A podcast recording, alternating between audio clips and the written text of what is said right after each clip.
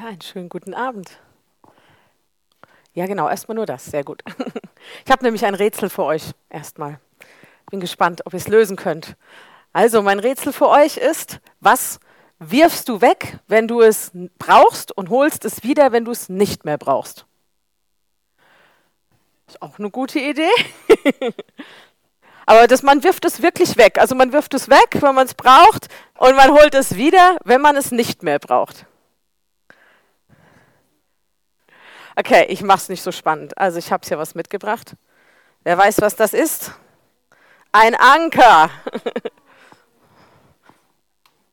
genau. Es geht heute um, um einen Anker, mehr oder weniger, ja, also um das Symbol des Ankers. Ja, man braucht es wirklich nicht so oft heutzutage, wir hier, die wir hier sitzen, ja. Aber jeder von euch was, weiß, was ein Anker ist, ja? Gut. Also ein Anker braucht man wo, wozu? Zum Ankern, ja, aber, aber was? Also mit meinem Fahrrad brauche ich zum Beispiel nicht. Normalerweise in der Schifffahrt. Ja, in der Schifffahrt braucht man Anker. Der Anker wird aber ist ein sehr symbolträchtiger Gegenstand und zwar nicht nur bei den Christen, sondern auch weltlich gesehen. Und zwar ist er in der Welt zum Beispiel Symbol für Stabilität, Glück, Leben und Sicherheit. Warum werden wir noch hören? Und äh, als Christen, für uns ist es vor allem aber auch ein Symbol für Hoffnung und für Rettung und für eine Person, nämlich Jesus, genau. Und schon sehr früh, soll ich mal gucken? Ja, hier genau, der Rettungsanker. Ja. Und schon sehr früh hat man diese Symbole in den Katakomben in Rom an die Wand gemeißelt. Ähm, das ist ein Anker und mit Fischen, Fischen war ja auch ein Symbol der Christenheit am Anfang. Und da steht oft drunter Spes in Deo oder Spes in Christo. Ich weiß nicht, ob ich es richtig ausgesprochen habe, ich bin kein Lateiner. das heißt Hoffnung äh, in Gott beziehungsweise Hoffnung in Christus. Ja, also das stand da immer dabei. Also auch damals schon sehr, sehr früh ist der Anker ein Symbol in der Christenheit gewesen. Und heute möchte ich da so ein bisschen in diese Materie Anker einsteigen mit euch, das von verschiedenen Seiten beleuchten. Und ich hoffe, jeder von euch kann dann hinterher was mit nach Hause nehmen, wo er sagt, das, das kann ich mir behalten, das ist gut gewesen, ist genau für mich heute gewesen. Ja? Also alle Schiffe, auch heute noch, haben einen Anker. Ja? Ähm, wenn ich jetzt auf einem großen Schiff unterwegs bin, wäre der hier vielleicht nicht tauglich. Andererseits könnte es, wenn ich ein zu kleines Schiff nehme, vielleicht auch un untauglich sein und mein Schiff zum, zum Sinken bringen. Ja? Also so ein Anker ist immer angepasst an das Schiff. Ähm, das hier ist die Emma. Und das ist das größte Tank Containerschiff der Welt und kann ähm, 18.000 Container laden. Und da wäre jetzt dieser Anker zum Beispiel ziemlich fehl am Platz. Das würde nicht viel helfen. Ja? Ähm, es braucht einen sehr großen ähm, Anker und zwar wiegt hier die Kette 130 Tonnen von diesem Schiff. Wahnsinn, oder? Ja. Nur so, dass ihr mal so einen Vergleich habt. Und so ein Fischerboot hat auch einen Anker, braucht aber dann eben nicht so einen großen wie jetzt hier die Emma. Nur so ein bisschen als Randinformation. Ich bin Lehrer, ich brauche das immer. Vielleicht sagt ihr jetzt, was brauche ich das, aber ich brauche das. genau. Ähm, ich möchte heute einen Vergleich machen. Und zwar, das ist jetzt ein kleines Boot. Ähm, wir vergleichen jetzt zuerst mal unser Leben mit einem Schiff. Also dein Leben, ein Schiff. Ja? Könnt ihr mir soweit folgen? Dann brauchen wir auch einen Anker, oder? Wenn jedes Schiff einen Anker braucht, braucht auch dein Lebensschiff einen Anker. Du bist jetzt unterwegs auf einem Ozean des Lebens und du hast ein Ziel. Jeder von uns hat Ziele. Wir haben als Christen ein Endziel, wo wir alle hinwollen. Aber wir haben auch unterwegs Etappenziele. Ja, also je nachdem, wo wir gerade stehen, ist es vielleicht Ausbildung, Beruf, Familie, was auch immer. Wir haben so Zwischenziele. Ja, und da steuern wir darauf zu. Und dieses Schiff hier, das geht gerade vor Anker vor Anker gehen. Was bedeutet das eigentlich? Vor Anker gehen, das seht ihr hier, der Anker mit seinen Haken, der hat hier mehrere bei mir, der hakt sich im Grund ein. Ja? Und wenn jetzt dein Lebensschiff vor Anker geht, um Pause zu machen, in welchen Grund sollte es sich denn graben? Hab hier noch einen. Ah, hier. Einen anderen Grund kann niemand legen, außer dem, der gelegt ist. Welcher ist Jesus Christus?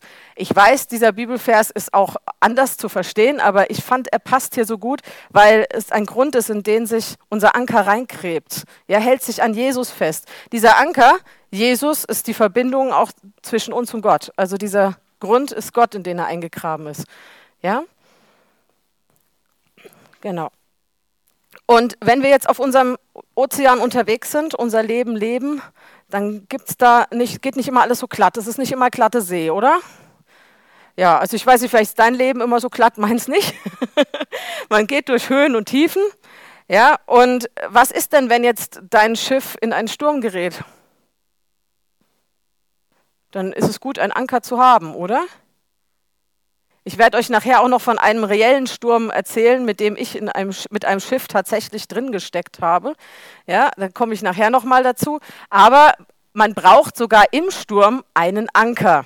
Das ist ein sogenannter Treibanker. Und der Treibanker, der hält das Schiff in der richtigen Position, damit es nicht umkippt. Ja, also wenn das in der falschen Position zu den Wellen steht, ja, haben wir alle mal in der Badewanne ausprobiert als Kinder wahrscheinlich, ja, was dann passiert. Ja, also dann kippt das Schiff und dann geht es unter. Und ähm, wir haben zum Glück immer einen Anker an Bord. Und das ist, ist Jesus, der ist immer da. Und wer ist unser Treibanker auch so? Wir, die wir hier sind. Was hilft uns, auf der richtigen Spur zu bleiben, auch dann, wenn rundum vielleicht alles stürmt? Habt ihr eine Idee? Jetzt habe ich ganz viele Sachen gehört und doch nicht so richtig. Noch ein bisschen lauter der Heilige Geist, ja, das Wort Gottes. Und wo sitzen wir gerade? Die Gemeinde, ganz wichtig, die Gemeinde, andere Christen, weil wenn wir mal so richtig im Sturm stecken, dann kann es sein, dass wir vielleicht selber gerade nur den Sturm sehen. Ja, auch die Jünger von Jesus waren in solchen Situationen und dann ist es gut, wenn wir, wenn wir Gemeinde haben, Freunde haben, die uns immer wieder ausrichten auch. Ja, und das Wort Gottes, selbstverständlich, ja, das hält uns auf der richtigen Spur und sorgt dafür, dass unser Schiff nicht umkippt. Ja, ähm, wenn wir uns so die Geschichte so der Eroberer und Entdecker angucken, vielleicht vor allem so die Jungs, also die Männer, als ihr mal Jungs wart, also meine Jungs zu Hause, die interessieren sich sehr für die Eroberer und Entdecker, was da so passiert, das finden die spannend. Viele waren mit einem Schiff unterwegs. Wer fällt euch da zuerst ein? Kolumbus, es kommt irgendwie immer gleich zuerst, genau. Christoph Kolumbus. Ich weiß nicht, ob ihr vielleicht ein bisschen mehr da mal reingestiegen seid, wie die Reisen von ihm waren. Wir wissen oft nur, na, irgendwann hat er Amerika entdeckt. Das hat er selbst ja auch erst, also gar nicht erfahren, dass, es, dass er einen neuen Kontinent entdeckt hat. Das wissen wir heute. Er hat das nicht gewusst. Ja, aber was war auf diesem Weg dorthin? Der war nicht immer so glatt. Da gab es Windstille. Heute kein Problem mehr, wir haben Motoren. Ja, aber damals ein Problem, wenn das Schiff nicht vorankommt. Und es gab Sturm. Was haben die denn gemacht, wenn ein Sturm war? Wir können es auch in der Apostelgeschichte nachlesen. Paulus war auch in einem Sturm. Was macht man da auf hoher See? Beten? Ballast abwerfen. Ja, und was wirft man da so ab? Eigentlich meistens das, was vorher so bedeutend war, oder? Also die Handelsschiffe früher, die haben ja Waren gelagert, die sie verkaufen mussten. Das war ja ihr Job. Aber de, der flog als erstes raus. Ja, weil äh, Nahrung haben sie gebraucht, Menschen kamen nicht in Frage, hoffe ich zumindest. Die haben dann, die haben den Ballast, der nicht zum Überleben notwendig war, den haben sie über Bord geworfen. Ja.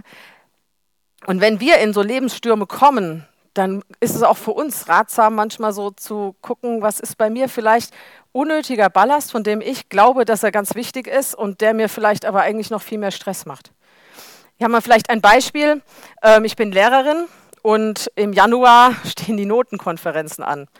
Ganz kurz vor den Zeugnissen, eine Woche davor, gibt es Notenkonferenz und bis dahin müssen alle Arbeiten geschrieben sein, logisch. Ja?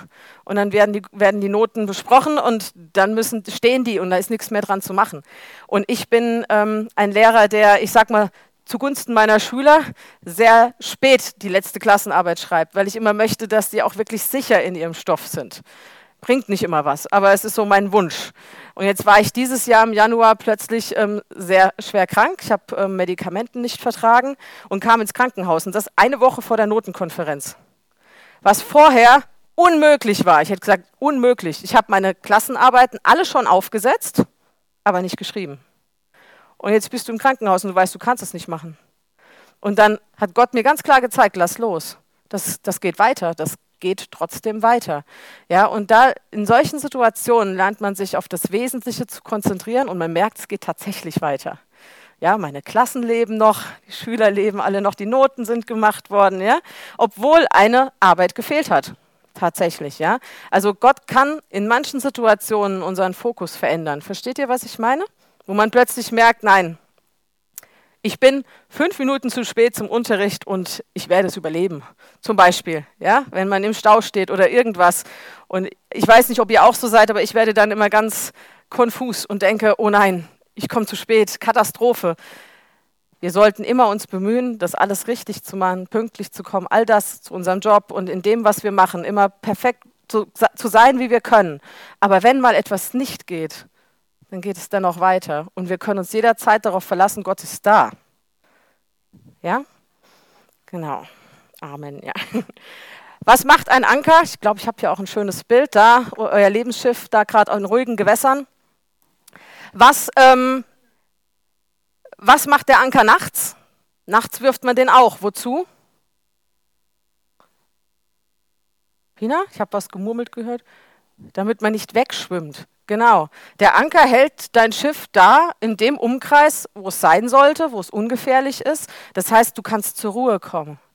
Ja, unser Anker, Jesus in unserem Leben, hilft uns, dass wir zur Ruhe kommen können, dass wir eben nicht immer alles unter Kontrolle haben müssen, nicht immer überall alle Fäden in der Hand halten. Nee, wir dürfen auch mal loslassen. Wir dürfen auch mal sagen, so, jetzt brauche ich eine Pause und jetzt übernimmt Gott.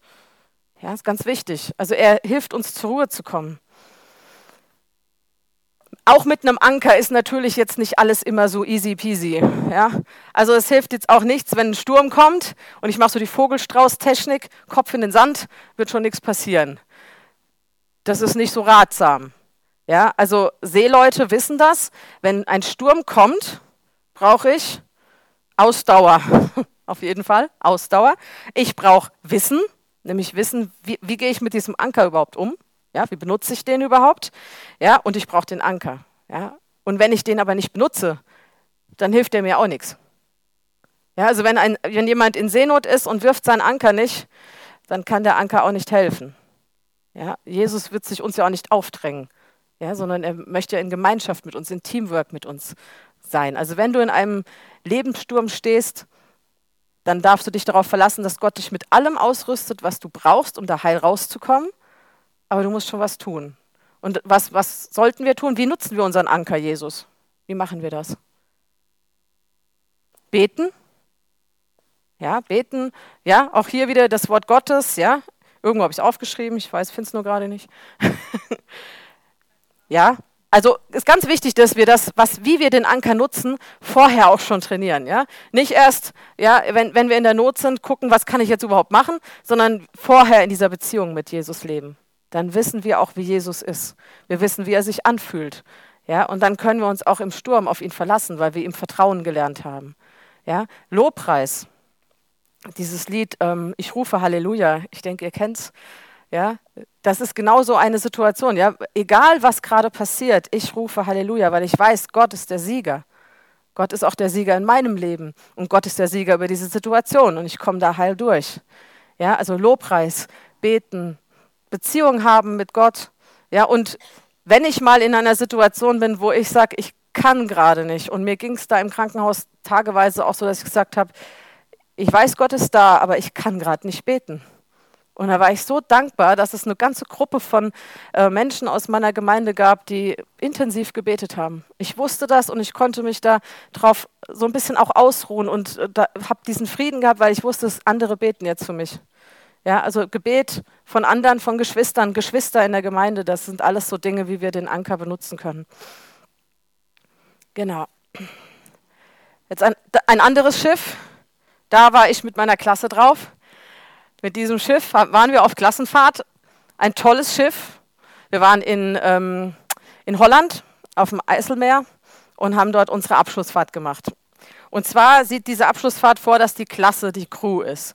Und deswegen vergleiche ich so ein bisschen jetzt mal das Schiff mit der Gemeinde. Also eben haben wir gesagt, Schiff, dein Leben. Jetzt gucken wir uns mal an, was ist, wenn das Gemeindeschiff unterwegs ist. Auch, ja, wir haben den gleichen Anker, aber wir sind in einer größeren Gemeinschaft. Ja, ähm, das war sehr interessant, meine Abschlussklasse so zu erleben. Wir mussten Segel setzen, ähm, teilweise steuern und ähm, auch sonst vieles an Bord am Laufen halten. Und das heißt, jeder musste irgendwie eine Verantwortung übernehmen. Ja, in meine Klasse, die sind so 15, 16, wenn sie ihren Abschluss haben. Ja, könnt euch vorstellen, das ist ein schwieriges Alter teilweise. Die haben es mit Verantwortung nicht alle so. Ja, und es war interessant zu beobachten, wie sich manche einfach nur so ausruhen auf dem, was andere tun und wie andere ganz viel machen und immer mehr machen müssen, weil sie ja das übernehmen müssen, was andere nicht machen. Ja, und auch da das so ein bisschen so denken, ja, in der Gemeinde, auch da, jeder hat seinen Platz, jeder hat das, jeder hat eine Aufgabe, jeder hat eine Berufung in der Gemeinde, ja. Und es ist ganz wichtig, dass wir da reingehen und dass wir da ähm, mit anpacken, lernen, auch Gott fragen, was kann ich machen, damit ähm, die Aufgaben so verteilt sind, dass jeder da, wo er dient, auch seine ganze Energie mit reinstecken kann und nicht an so vielen Hochzeiten tanzen muss, dass er vielleicht gar nicht mehr die Kraft dazu hat. Also ich habe das in der Klassenfahrt auch erlebt, wir werden da gleich noch dazu kommen, ähm, denn wir hatten einen Sturm und der war nicht ganz ohne und es war an unserem ersten Segeltörn. Also das erste Mal rausfahren, Megasturm, könnt ihr euch vorstellen, wie die Begeisterung beim zweiten Tag war, rauszufahren. Wir mussten echt alle Überredungskünste machen, dass sie sich nicht alle abholen lassen. Ja? Aber wir hatten dann noch echt eine mega schöne Klassenfahrt. Aber dieser erste Tag, der war heftig. Ja? Also ich weiß, was Seekrankheit bedeutet und ich weiß auch, was es bedeutet, wenn man sich aber da nicht drauf ausruhen kann, weil man, also ich war mit meiner eine Schülerin die einzigen beiden noch einsatzfähigen Kräfte an Bord, außer der Skipper, aber der hatte andere Sachen zu tun. Ähm, die anderen haben entweder geschlafen oder sich Dauer übergeben und ähm, es war nicht schön. Ihr könnt euch vorstellen, es war eigentlich eine Katastrophe. Ja? Und man hat dann schnell gemerkt, wenn zwei Personen Segel einziehen müssen, Sachen verteuern müssen, äh, Eimer über die Reling kippen müssen und all das, ja, dann ist das eine Überforderung. Das ist eine Gefahr für das ganze Schiff. Ja? Nachts hatten wir keinen Anker, aber wir hatten einen Hafen. Wir sind jeden Abend in einen Hafen gefahren könnt euch nicht vorstellen, wie schön es war, am ersten Tag in den Hafen zu finden. Der Skipper hatte gesagt, wir machen nur eine kurze halbe Stunde. Wir waren hinterher vier Stunden im Sturm, weil wir immer so abgetrieben wurden. Wir sind dann auch zu einem anderen Hafen, als wir eigentlich wollten, aber es war uns allen egal, Hauptsache Hafen. Und diese Ruhe, die, also wir hatten einen Anker an Bord, aber wir haben halt nicht auf hoher See geankert, sondern wir sind in diesen Hafen gegangen. Und auch der Hafen ist ein totales Symbol für Jesus, dass ich da so richtig wahrgenommen habe, dieses Ich komme jetzt zur Ruhe, ich bin jetzt in Sicherheit. Und bei Jesus sind wir in dieser Sicherheit. Ja, dürfen wir wirklich mal so durchatmen und sagen, ich bin, ich bin daheim, da ist jemand, der übernimmt jetzt das für mich. Das, mir passiert heute nichts, ich darf schlafen. Wir waren fix und alle an dem Abend. Ja? Und ähm, genau, ich möchte euch da später noch ein bisschen mehr dazu erzählen. Ähm, wir gucken uns jetzt eine Geschichte an, wie Jesus in Seenot geraten ist. Ich denke, ihr kennt die Geschichte wahrscheinlich. Ich erzähle sie euch. Und zwar steht die in Markus 4, wer es zu Hause mal nachlesen möchte. Markus 4, Vers 35 bis 41. So, Jesus war auf dem See Genezareth unterwegs. Wer war schon mal in Israel hier? Schon mal auf dem See Genezareth? Toll, ich möchte das auch unbedingt mal machen, aber ich weiß nicht, ob ihr das so bestätigen könnt. Ich habe von mehreren diese Aussage und habe auch dann nochmal nachgelesen und ich habe gehört, der See Genezareth ist nach wie vor ähm, teilweise unberechenbar, was das Wetter betrifft. Ja, und das, obwohl wir heute Handy-Apps haben. Jesus hatte damals noch mit seinen Jüngern keine Handy-App. Ja, aber trotzdem heute ist das anscheinend schwer berechenbar. Und ich habe geguckt, warum. Kommt wieder der Lehrer aus mir. also, rundum sind wohl Berge um den See Genezareth. Ja? Und tagsüber kommt von Osten, da ist wohl die Wüste, kommt heiße Luft. Ja? Und an manchen Tagen dreht der Wind abends und kommt von Westen und dann kommen kühle Fallwinde von den Bergen und die fallen halt runter. Ne? Kalte Luft geht runter, heiße hoch und das wirbelt wohl die Wellen so hoch, dass, es, dass sie bis zu drei Meter hoch werden. Wir hatten ein recht großes Schiff, wir hatten auch um die drei Meter hohe Wellen, das war schon echt heftig. Ja? Ähm, also nur so, dass ihr wisst, woher kommt es überhaupt? Konnten die das nicht vorausahnen mit Wolken oder was weiß ich? Nein, das konnten sie tatsächlich nicht. Und was hat Jesus eigentlich gemacht, als die Jünger da eigentlich ums Überleben gekämpft haben und immer wieder Wasser rausgeschöpft haben und alles? Was hat Jesus gemacht?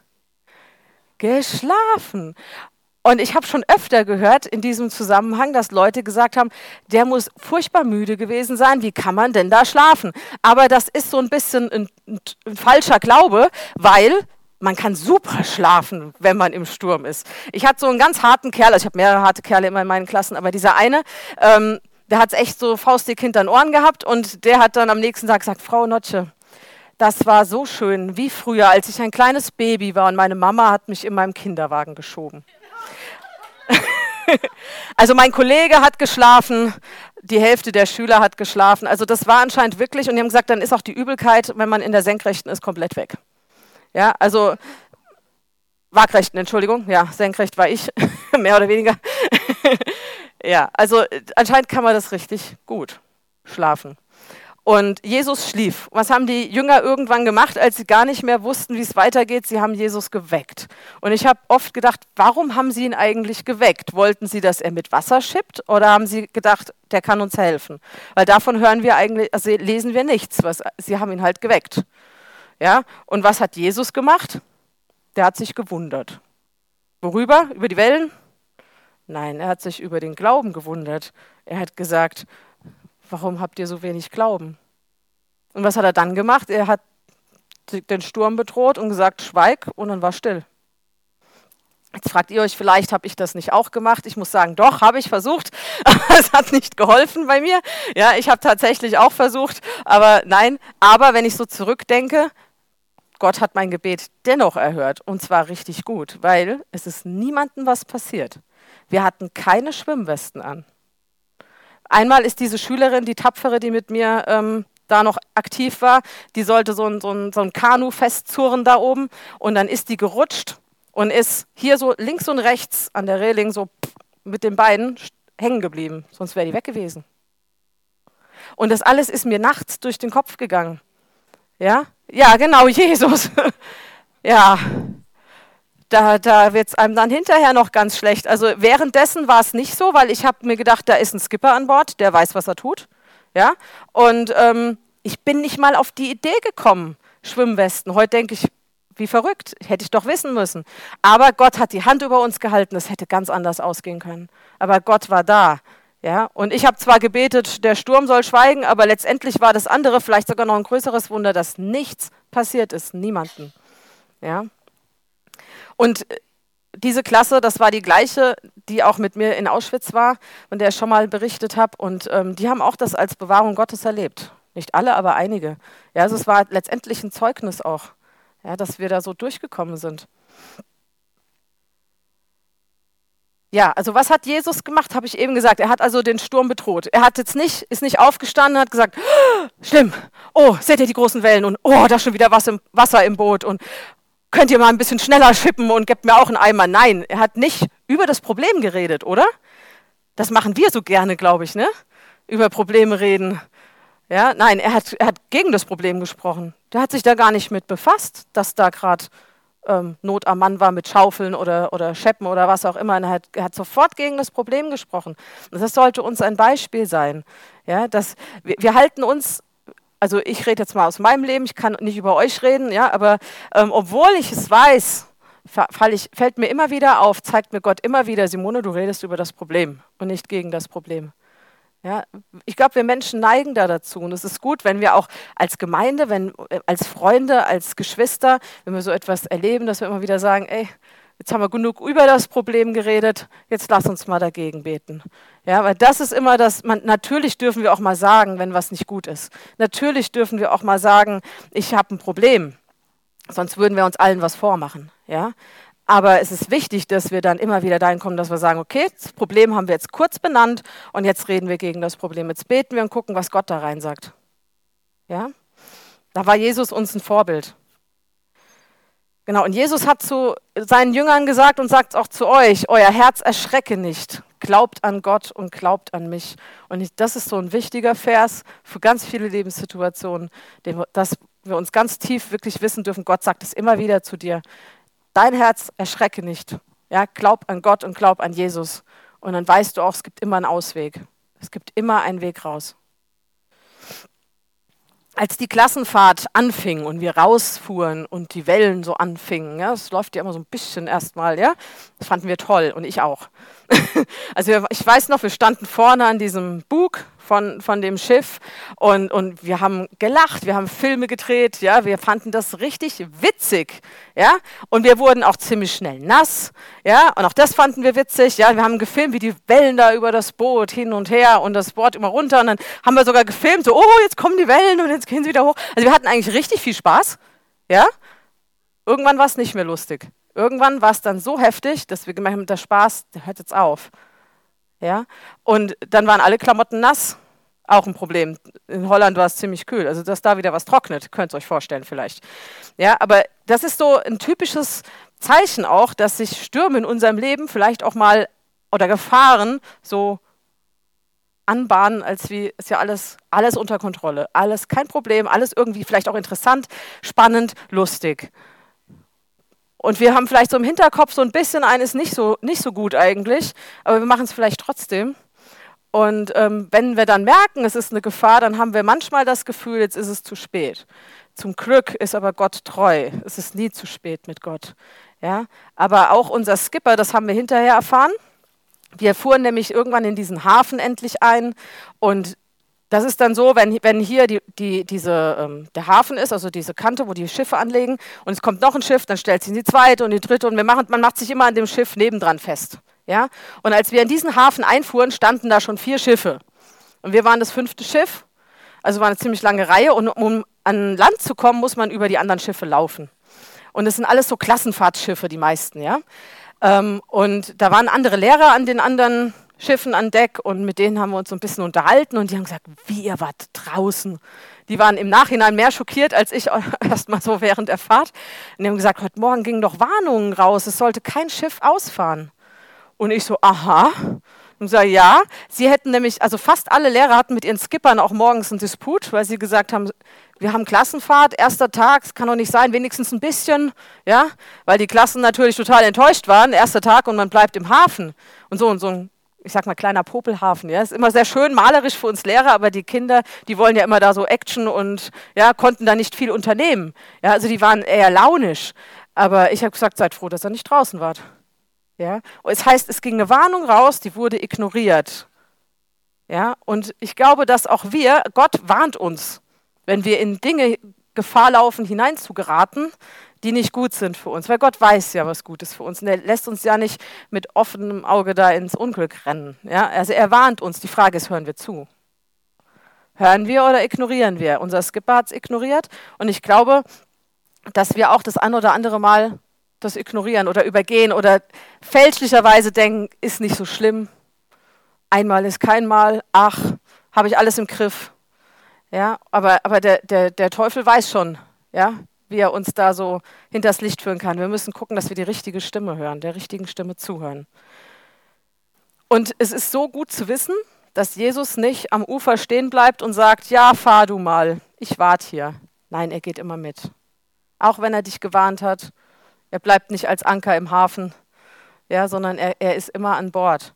Und das heißt, jederzeit in deiner Situation, in der du stehst oder in die du gerätst oder wo du schon warst, ist Gott immer da gewesen und ist immer da. Und er wartet nur darauf, dass wir den Anker benutzen und sagen, hier, ich, ich brauche dich. Ich komme hier alleine nicht raus. Ich brauche deine Hilfe. Ja, und dann kann er jederzeit uns wieder in den sicheren Hafen zurückbringen. So, jetzt möchte ich gerne noch mal so ein bisschen ähm, anschauen, was bedeutet eigentlich das Wort Hoffnung, weil wir haben am Anfang gehört, dass der Anker für Christen auch als Hoffnung gesehen wird. Und ich möchte euch mal mit zwei weltlichen Sprichworten ähm, konfrontieren oder drei, die kennt ihr vielleicht. Ähm, die Hoffnung stirbt zuletzt. Munter auf, also ist das jetzt aufmunternd? Nicht so wirklich. Ne? Das heißt, sie stirbt zwar zuletzt, aber sie stirbt. Ja? oder man darf die Hoffnung nie aufgeben, ist eigentlich wahr. Aber wir, wir wissen, es wird oft so ironisch benutzt. So, ja, ja, gib, die Hoffnung gibt, gib die nicht auf, aber eigentlich ist so ein bisschen, klingt so bei, wirst schon sehen, was du davon hast. Und dann gibt es noch, die Hoffnung ist der erste Stein auf dem Weg, der zur Enttäuschung führt. So, wunderbar, oder? Wie gut, dass unsere Hoffnung nicht so ist, oder? Wir gucken uns jetzt mal an. Weltlich und geistlich, was bedeutet Hoffnung? Ja? Was sagt denn Wikipedia?